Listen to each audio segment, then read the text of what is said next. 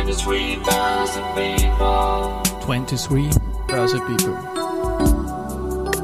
And now in season 9.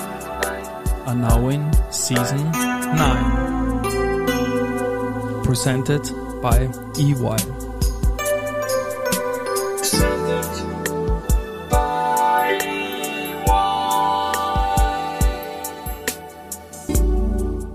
Ja, herzlich willkommen wieder zur Serie 23 Börse People. Und diese Season 9 der Werdegang und Personelle, die Folgen, ist presented by EY.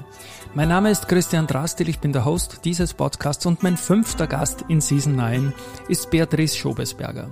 Mitentwicklerin der Private Banking Kultur in Österreich und Mitbegründerin des Podcasts Maniküre. Liebe Beatrice, Servus und herzlich willkommen bei mir im Studio. Ich freue mich sehr. Servus Christian, ich freue mich auch. Ich freue mich auch. für die Wir, Einladung. wir haben vor, seit einem, vor einem Monat circa Kontakt aufgenommen. Wir sind ja quasi Zeitzeugen.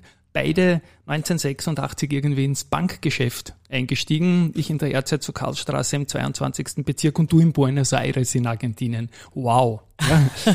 Mich interessiert Karriere, Werdegang. Wie kam es dazu, dass du dich für dieses Thema interessierst und wie ist dann die Buenos Aires Geschichte gelaufen? Ja, das war wirklich eine, eine schöne Geschichte an sich. Buenos Aires war ja damals nicht gerade ums Eck, muss man sagen. Nicht wirklich, ne? Genau. Ja, ich hatte die Möglichkeit, meiner Mutter zu verdanken. Sie war in der Kreditanstalt, damals Sekretärin des Generaldirektors. Und die haben für Buenos Aires dringend eine Unterstützung gesucht, weil die langjährige Sekretärin, glaube ich, äh, nach Europa gegangen ist. Ja, und dann bin ich da einfach hingeflogen. Also so ganz einfach war es eh nicht. Das ging über Moskau, wo mir der Pass abgenommen wurde. Ui. Ja, ja, ziemlich abenteuerlich. Und dann bin ich in Buenos Aires gelandet. Ich hatte im Studium ja schon Spanisch gelernt, das hat geholfen. Und so war ich dann ein paar Monate die rechte Hand des Leiters der Repräsentanz. War eine super coole Zeit, lustig und ich habe viel gelernt dabei auch. 1986 und Argentinien verbinde ich als Sportfanboy, Hand Gottes, Maradona, Mexiko, Weltmeister. War sicher eine extrem leibende Zeit. Was hast du dort für die Bank, in der Bank gemacht? Ah ja, das ist, war viel banaler, als was du jetzt mit Maradona erzählt hast. Ich habe für viele Auslandsösterreicher und Österreicherinnen dort Geld beschafft. Äh, Und zwar kann ich mich gut erinnern, es war ja die Inflation damals unheimlich hoch, es war die Zeit der ersten Zivilregierung, nicht? Nach dem langen Militär. Da sprechen wir von äh, 30, 40, 50 und mehr, oder? Inflation. Ähm, ja, kann man sagen. Es war wirklich so, dass wir immer nur, ich musste mich bei der Deutschen Bank anstellen, um immer tagesgenau dann für die Leute das Geld zu besorgen. Es waren sehr viele Pensionisten, Pensionistinnen natürlich, die in Argentinien aus verschiedenen Gründen gelandet waren. Ja, und da habe ich mich dort angestellt. Dann durfte ich, ähm, Faxe gab's ja noch keine, aber äh, verschiedene Kommunikationswege beschreiten mit der Zentrale in Wien, Ja. mit diesen langen Papierbandeln da, diese, äh, äh, wie haben sie denn eigentlich geheißen? Ich weiß jetzt gar nicht mehr. Also jedenfalls, äh, Kommunikation war ein großes Thema. Es gab noch keine Handys. Es gab eigentlich nur die Möglichkeit, eben über Telefon äh, zu kommunizieren und dann halt eben über diese verschiedenen äh, Lochkarten und so weiter. Das heißt, du bist für die Kundinnen und Kunden dann zu anderen Geschäftsstellen gegangen. Genau. Das habe ich in Wien auch machen dürfen. Wirklich schon? Nämlich ja, wenn wir irgendwie ein Sparbuch abgeworben haben mit besseren Zinsen, hat, ist das gleich einkassiert worden irgendwie gegen Unterschrift. Und dass quasi keine Chance mehr gibt zu einem Gespräch von der Konkurrenz, das noch zu retten, das Geld. Ja, das äh, haben sie immer mich geschickt. Ja. Spannend, ja. Ja, Na, bei uns ging es wirklich ums, ums Bargeld besorgen und dann natürlich durfte ich auch verschiedene Reports nach Wien schicken, auch wenn, ähm, wenn, wenn zum Beispiel Firmenkunden, ich erinnere mich gut an Rosenbauer, den Feuerwehrhersteller, Mhm. Ticin haben sie geheißen in, in Buenos Aires. Damals noch nicht an der Börse, später erst. Ja, genau. Äh, da gab's halt so Unternehmenspräsentationen und da war ich dann auch dabei und durfte einen kleinen Bericht nach Wien schicken. Ja, klingt dann nach einer tollen Zeit irgendwie. War schön, war nach dem Studium natürlich super cool. Ich meine, allein die Zeit in Buenos Aires, was man dort alles, was ich alles erleben konnte und mein Spanisch verbessern durfte, war sehr gut. Du bist ja dann bei der CABV, wie man damals gesagt hat, Genau. geblieben, 86 bis 95, warst London, New York, nicht unbedingt die spanisch sprechenden Städte, aber dich hat's international irgendwie weiterhin äh, in die Headquarters gezogen, nehme ich an, dieser Destinationen, oder? Ja, das hat sich eigentlich nach dem Trainee-Programm dadurch ergeben, dass ich im internationalen Geschäft gelandet bin. Und damals waren eben zunächst die Filiale London und dann noch Filiale New York im Aufbau begriffen. Und die Abteilung, wo ich gearbeitet habe, hat Filialkoordination geheißen, also die Koordination mit den internationalen Filialen. Da ging es eben auch um natürlich um, um sehr viel Abstimmungstätigkeit und dann den Aufbau des Kreditgeschäfts und so weiter. Und ja, war auch wieder eine spannende Zeit am, am Schottentor. Und wenn man heute fragt, CABV, die Jungen wissen ja gar nicht mehr, was das ne? heißt. Genau, ja. Ist der Spar drinnen, ja. Genau. Ja, das war die monetäre Visitenkarte Österreichs, hat man gesagt, glaube ich, oder? Absolut, auch mit dem großen, ähm, also es waren ja sehr viele Industriebetriebe, die damals noch zur Kreditanstalt gehört Ja, haben, nicht? Also ja- vom Wienerberger über Andritz Semperit. und Semperit. Die Lenzing, die B- und C-Werte natürlich aus, aus heutiger Sicht, ja. Das war Steyr, ja. Da hat man immer zum Jahresende hoffen können, dass die steigen, weil ihr gutes, äh, eine gute Bilanz braucht habt. Und das hat tatsächlich funktioniert. Und die CA-Aktie, ich war ein Riesenfan der CA-Vorzug in der Schilling-Ära, Ja. weil ich da Gefühl gehabt habe einfach dafür, wie ich die traden kann, sage ich mal jetzt. Und das war jahrelang die größte Aktie nach Handelsvolumen an der Wiener Börse. Ja, Ja, ja, absolut. Ja, ja, unsere Kunden, Kundinnen haben das natürlich auch so gesehen.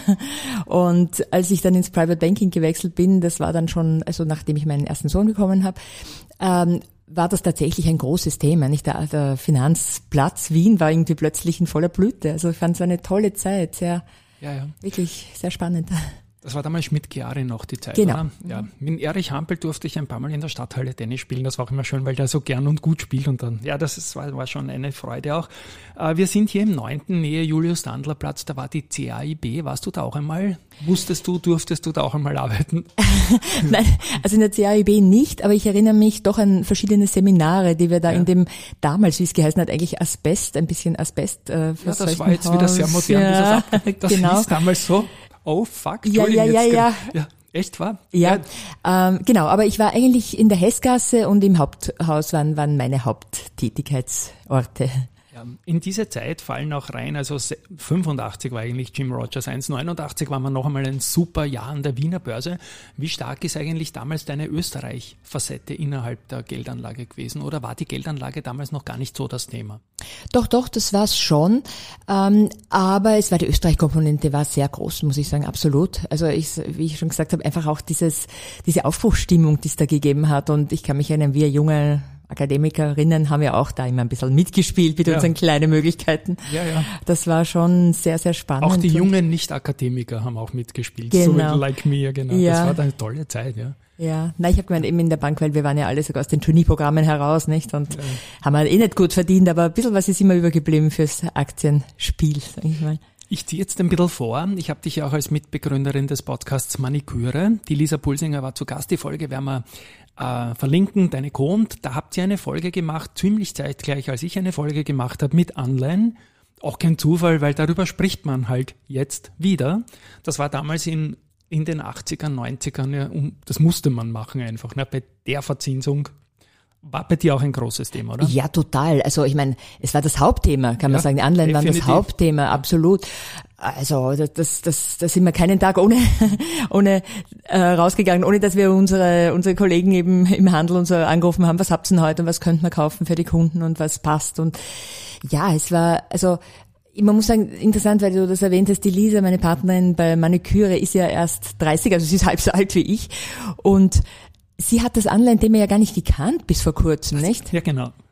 Das ist ja das Lustige. Ich habe mit Gunter Däuber von Raiffeisen Research haben wir dann rausgearbeitet. Ja, eigentlich eh so logisch, dass du ein Depot brauchst und wie man die kauft. Aber das, wenn man es nie gemacht hat, weiß man es auch nicht. Ne? Genau. Ja, ja, und ich war auch erstaunt, weil der Gunther eben gesagt hat, dass da nur drei Prozent der Ja, nur noch. nur noch Ja, äh, Im das ja österreichischen Haushaltsvermögen sind nur noch Anleihen sind. Also das hat mich wirklich ein bisschen wirklich sehr, sehr stark eigentlich erstaunt, weil ich glaube, das wird sich auch wieder ändern müssen und auch das war der Grund, warum die Lisa und ich dann die eine Folge, eigentlich haben wir zwei gemacht. Wir haben zuerst eine Übersichts, äh, also Übersichtsfolge gemacht und dann haben wir gesagt, ich würde eigentlich gerne ein bisschen tiefer tauchen, haben das dann auch genannt Deep Dive. Genau. Und ähm, ja, wir haben gemerkt, dass wir dann doch auch recht viel Response da hatten. Also das heißt, die Leute kennen sich nicht so gut mehr aus, aber sie interessieren sich jetzt wieder dafür aus gutem Grund. Genau, das ist auch bei mir eine der bestgehendsten Folgen jetzt momentan. Und dass es von 11% auf 3% runtergegangen ist bei den Haushaltsvermögen, spricht ja auch ein bisschen für Financial Literacy, weil es hat ja keinen Sinn gemacht in Zeiten Negativzinsen. Hast du nur irgendwann einmal die, die Kursverluste geholt, wenn die Zinsen wieder steigen. Und wir wissen ja, 22 war eins der blödesten Jahre ever für Anleihen und Aktien. Und das ging halt. Na gut, aber ich freue mich über, immer über solche Gespräche und ich, wir, wir bekommen auch Feedback von, von Gästen, die sind halb so alt wie ich. Ja, die sagen, hey, mir taugen vor allem die alten Geschichten so. ja, die, die, wie das jetzt nämlich schon langsam vielleicht auch wieder wird, ja, dass man eine Asset Allocation, wie wir beide es damals gelernt haben, auch wieder anwenden kann. Ja, absolut. Also ich glaube, das ist auch total wichtig und also im, im Podcast einerseits, aber auch, äh, ich halte auch immer wieder so Webinare und, und, und auch andere Workshops und auch da ist dieses Thema Anleihen jetzt wieder wirklich im Fokus und da werden viele Fragen dazu gestellt, Ja. weil ja eben, ja, die Jüngeren damit sich kaum beschäftigt haben bisher, ne? Absolut. Na gut, ich springe weiter zu, ins Jahr 1995 und du bist zur Erste Bank gewechselt. Was war damals der Case? Das war dein Einstieg dann doch ins Filialgeschäft, würde ich mal sagen, nachdem ich das international vorher wahrgenommen habe. Absolut. Ja, also der Case war ein ganz banaler. Der Case war, dass ich dann schon zwei kleine Kinder hatte, zwei Buben, und dass mein Mann einen Job in Graz angenommen hat und ich halt mitgegangen bin damals. Und in Graz gab es eben die Filiale am Hauptplatz, der Erste Bank, also knapp, ja, Erste Bank, genau. Und Die Gruppe ist erst knapp später. Äh, so ne? ist es, ja, ja. Und in Österreich sowieso. Ja. Und das war auch eine interessante Zeit für mich, weil da habe ich so richtig das Filialgeschäft gelernt. Das habe ich ja in der ja, in der CA, wir haben schon gesprochen, nicht mit den vielen Industriebeteiligungen und so war ja jetzt nicht so das Retail-Geschäft im Vordergrund. Und, und bei der ersten dann am Hauptplatz. Und da habe ich ein sportliches Ereignis. Da hat nämlich dann Sturm Graz Ja, genau. gewonnen. Ich weiß wir sind auf den Fensterbrettern gesessen und haben, haben dem, fällt mir jetzt gerade ein, dem Fest da unten, am- dem Treiben zugeschaut. Also ein bisschen ein was sportliches, fußballiges kann ich da jetzt auch einbringen von Graz. Wunderbar. Also dort, wo du arbeitest, werden Weltmeister oder österreichische Meister rundherum. Ne? Oh. Das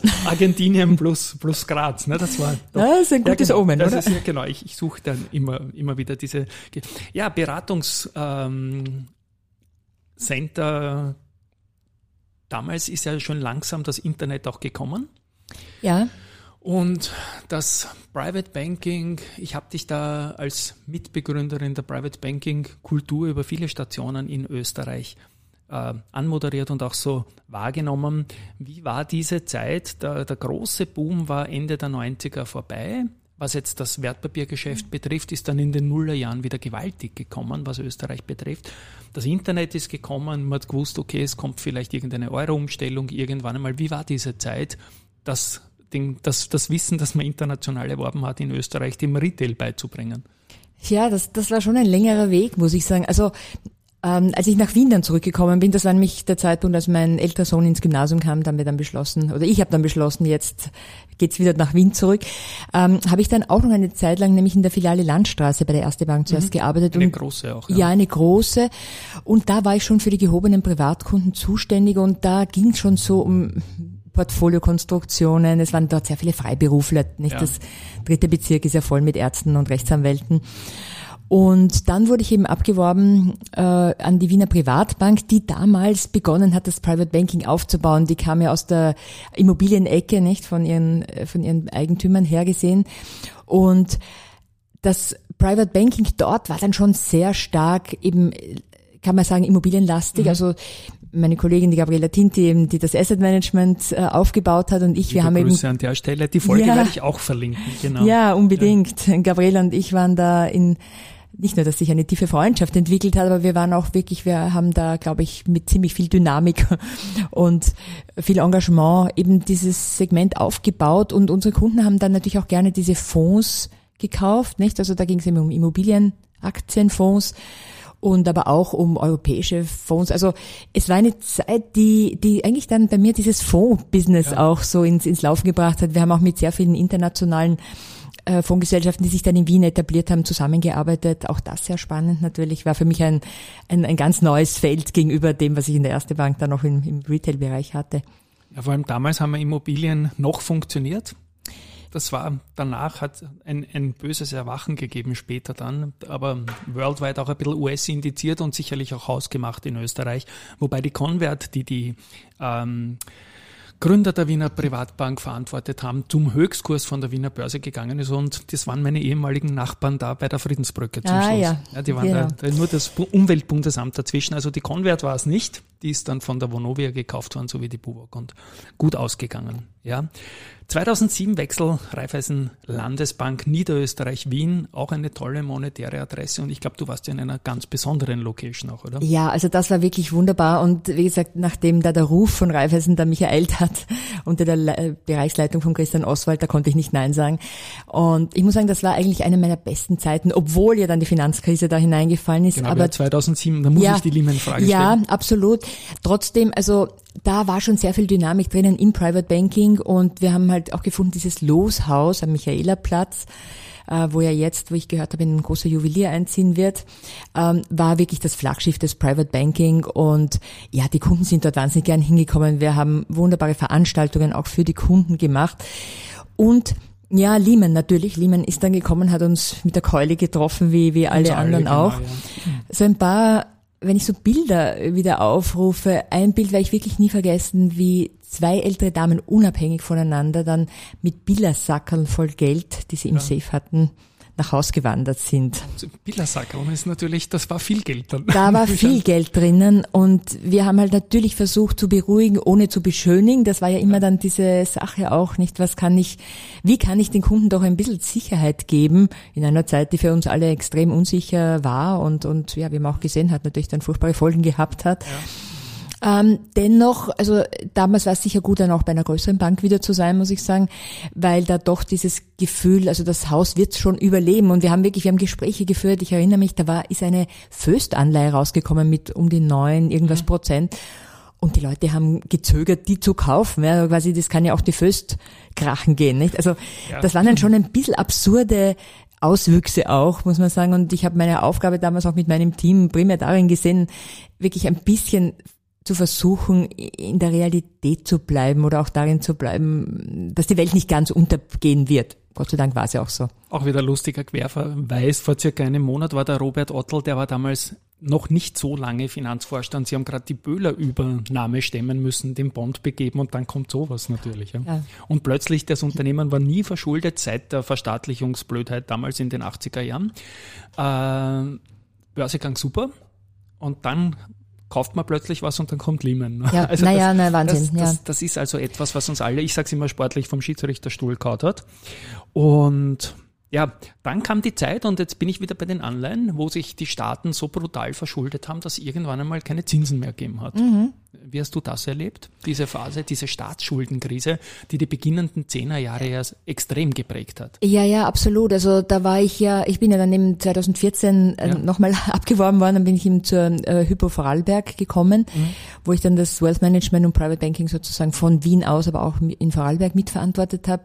Ja, da waren dann diese Diskussionen, wie absurd ist denn so eine Lage, nicht, wo man fast schon für einen Kredit nichts mehr zahlt oder Ja.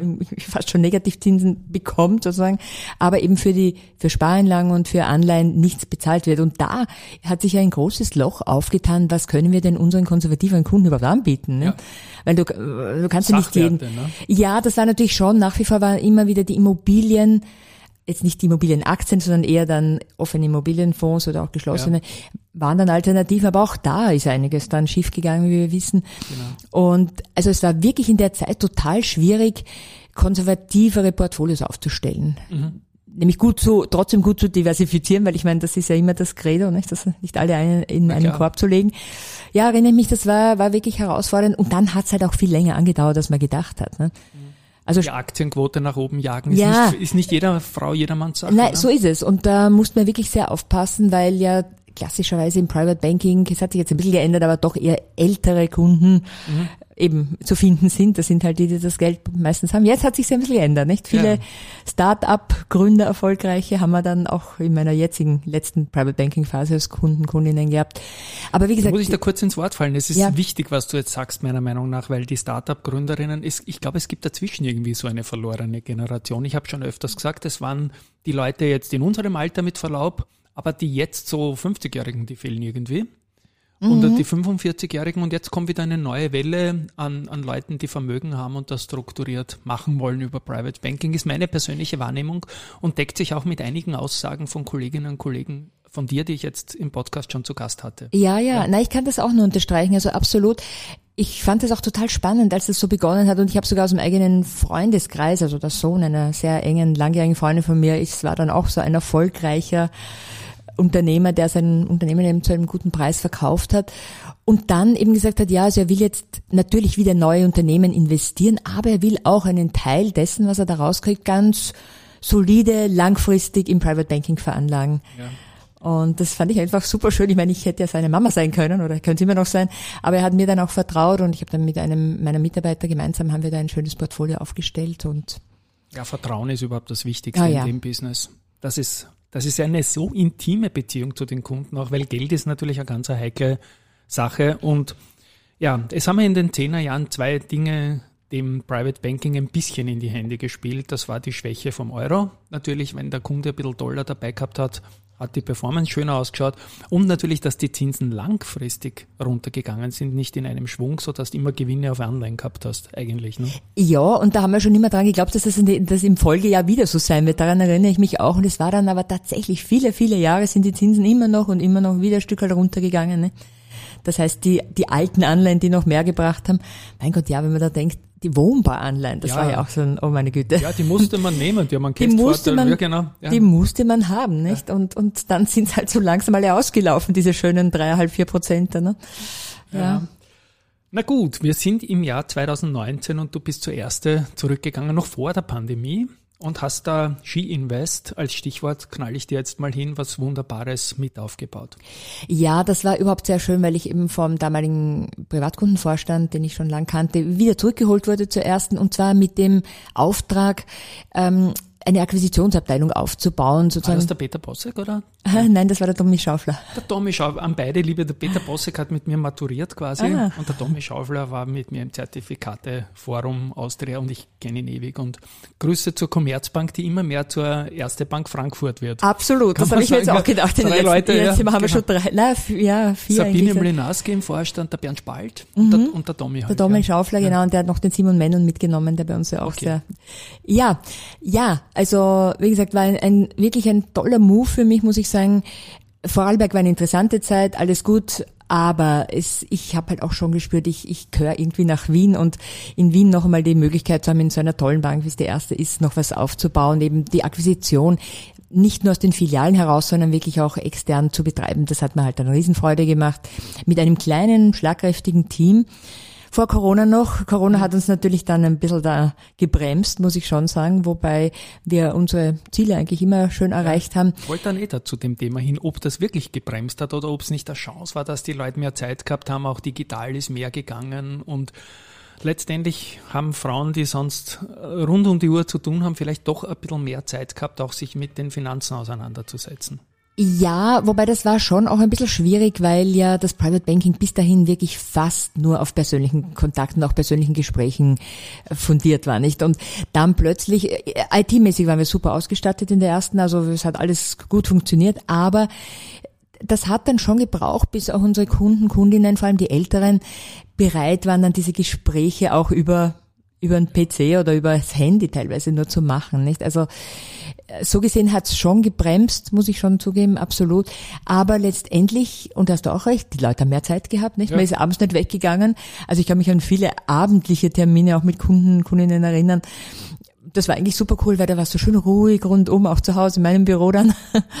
ja, wobei ich halt eine der Privilegierten war, die, deren Kinder schon außer Haus waren und ich eines der ehemaligen Kinderzimmer als mein Büro dann eingerichtet habe. Ne? Ski Invest, Name des Programms ist ganz klar. Was ist deiner Meinung nach der große Unterschied in der Herangehensweise? Das Ergebnis ist dann vielleicht eh wieder ähnlich von der Asset Allocation her. Aber was ist der Unterschied in der äh, Herangehensweise für Ski? Mhm. Ja, also die Ski Invest ist, glaube ich, eine ganz wichtige Initiative, die ja in der erste Group sich sehr gut etabliert hat und wo wir eben ein Team von Frauen da für Kundinnen, aber zunächst haben wir es auch für Mitarbeiterinnen gemacht, eben so diese Basics Super. des Finanzlebens vermittelt haben. Jetzt sind wir schon im dritten Jahr. Ähm, also ich bin einmal grundsätzlich der Meinung, Frauen brauchen keine anderen Produkte. Frauen wollen aber gut verstehen, warum sie was machen, auch wozu es dient, also sozusagen diese, diese, dieser Sinn dahinter, was, äh, wenn ich mein Geld investiere, was, was, äh, was geschieht denn damit und was bewirke ich auch? Ich glaube, das ist bei Frauen viel ausgeprägter, während die Männer aus meiner Erfahrung doch meistens dann nur fragen, wie viel bringt's mir? Ja. Ja, die Männer, die sind da ziemlich einfacher gestrickt und machen es halt einfach und irgendwie, ja.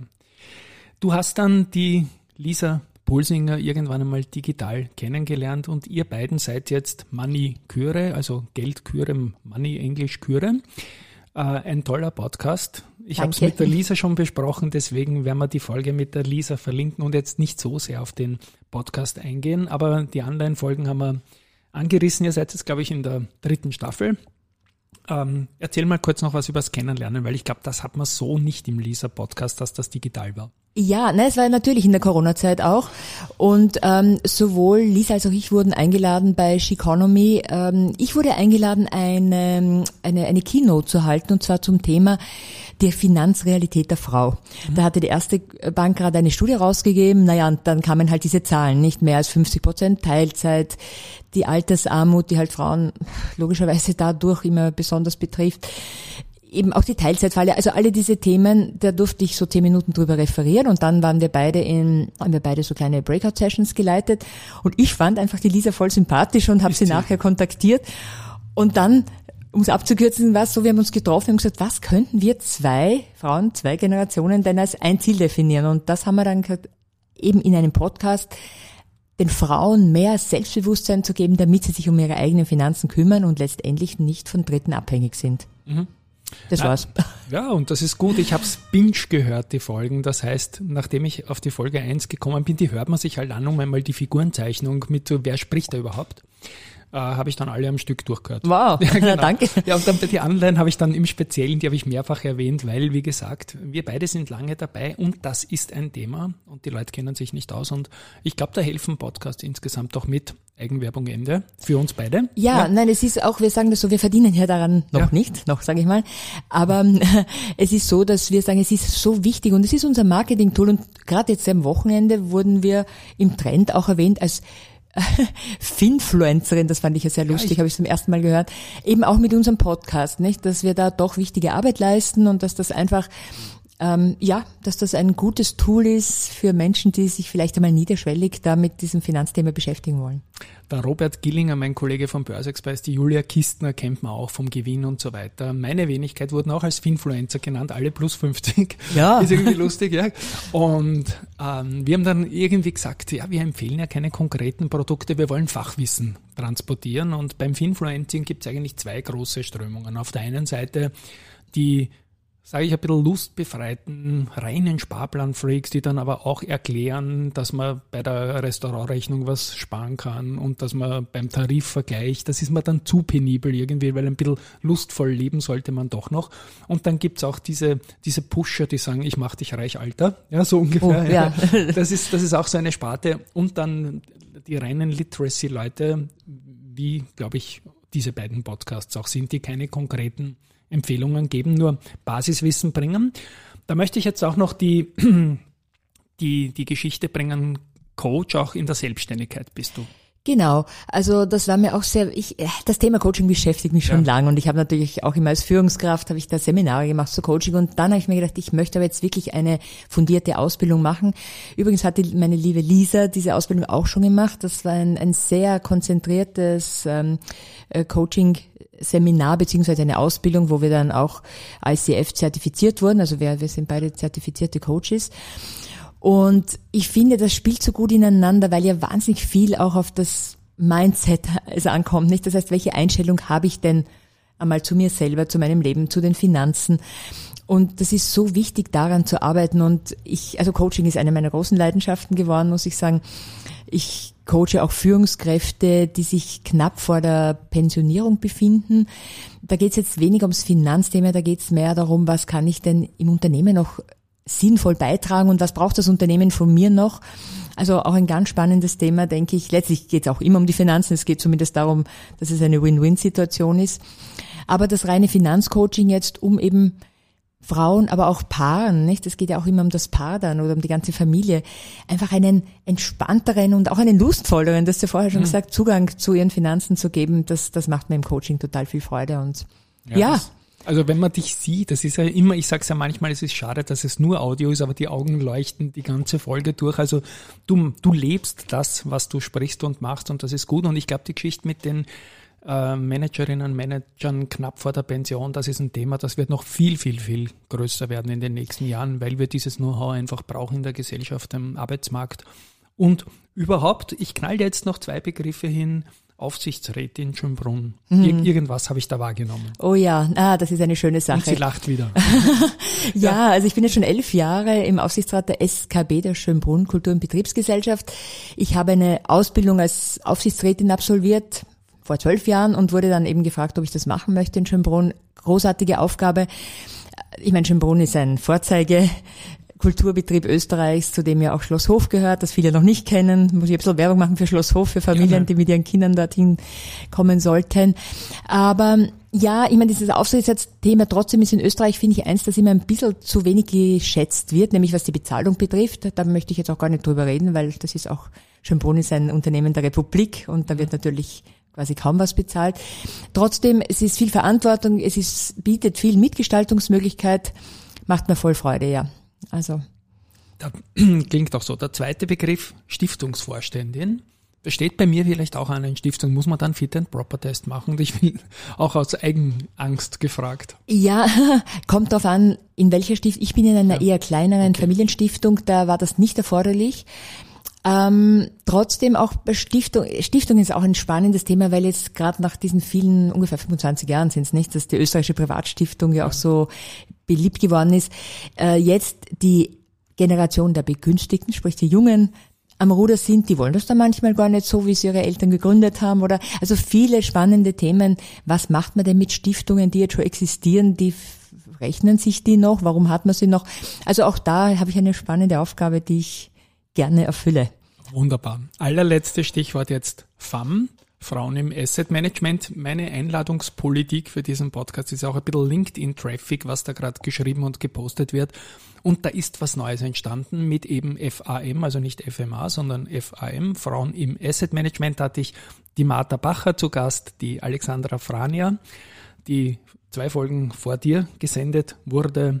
Und jetzt dich, du bist da auch irgendwie dabei, glaube ich, oder? Ja, ich wurde eben auch gefragt, ob ich da mitmachen möchte, was mich sehr gefreut hat, weil ich ja viele der Damen, du hast jetzt schon zwei genannt, aber zum Beispiel auch der Alexandra Stracker, nicht, von äh, Goldman Sachs oder auch aus der Erste Bank, äh, die Niki Weinhengs dabei sind.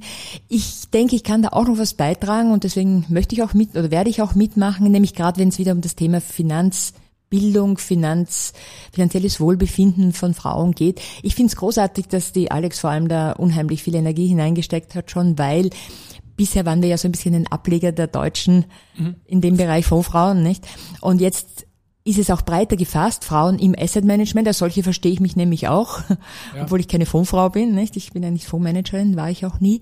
Ja, also großartig, wirklich, da kann ich nur sagen, gratuliere den Damen und werde meinen kleinen Beitrag auch da gerne dazu leisten. Ich habe eh mit der Alexandra ein bisschen gescherzt, ob es dann auch quasi die Mom gibt, die Man in Asset Management oder sonst irgendetwas. Ja, Wird es nicht geben, aber es ist alles wichtig, was irgendwie Literacy betrifft und das macht sie ja alle miteinander ganz hervorragend. Und abschließend noch, ich habe es der Alexandra auch gesagt und ich sage es jetzt dir nochmal. Äh, ich denke, dass die Finanzbildung, die ich jetzt wahrnehme, weiblich ist. Und da danke ich allen, äh, die dieses Wissen nach außen tragen. Da gibt es viel mehr Frauen als Männer. Ja, warum auch immer, das könnte man vielleicht ein bisschen hinterfragen jetzt, nicht? Das ist also, so. Ich glaube, das ist jetzt statistisch schon langsam Ja. signifikant. Aber danke, dass du das auch so siehst. Und wie gesagt, es ist immer schön, wenn man so einen kleinen Musikstein auch dazu beitragen kann, dass sich da was weiter bewegt. Definitiv. Ich spiele meine komische Abspannmusik. Liebe Beatrice, es war eine Highlight-Folge für mich und ich glaube für euch da draußen auch. Ganz spannende Zeitreise, viele Themen, Vergangenheit, Gegenwart und vor allem auch Zukunft, wo es hingeht mit uns als Gesellschaft und auch als Financial Literacy orientierte Selbstentscheiderinnen und Selbstentscheider. Ein Tschüss einmal von meiner Seite. Ja, vielen Dank nochmal für die Einladung. Hat wirklich Spaß gemacht. Freut mich. Tschüss und Baba.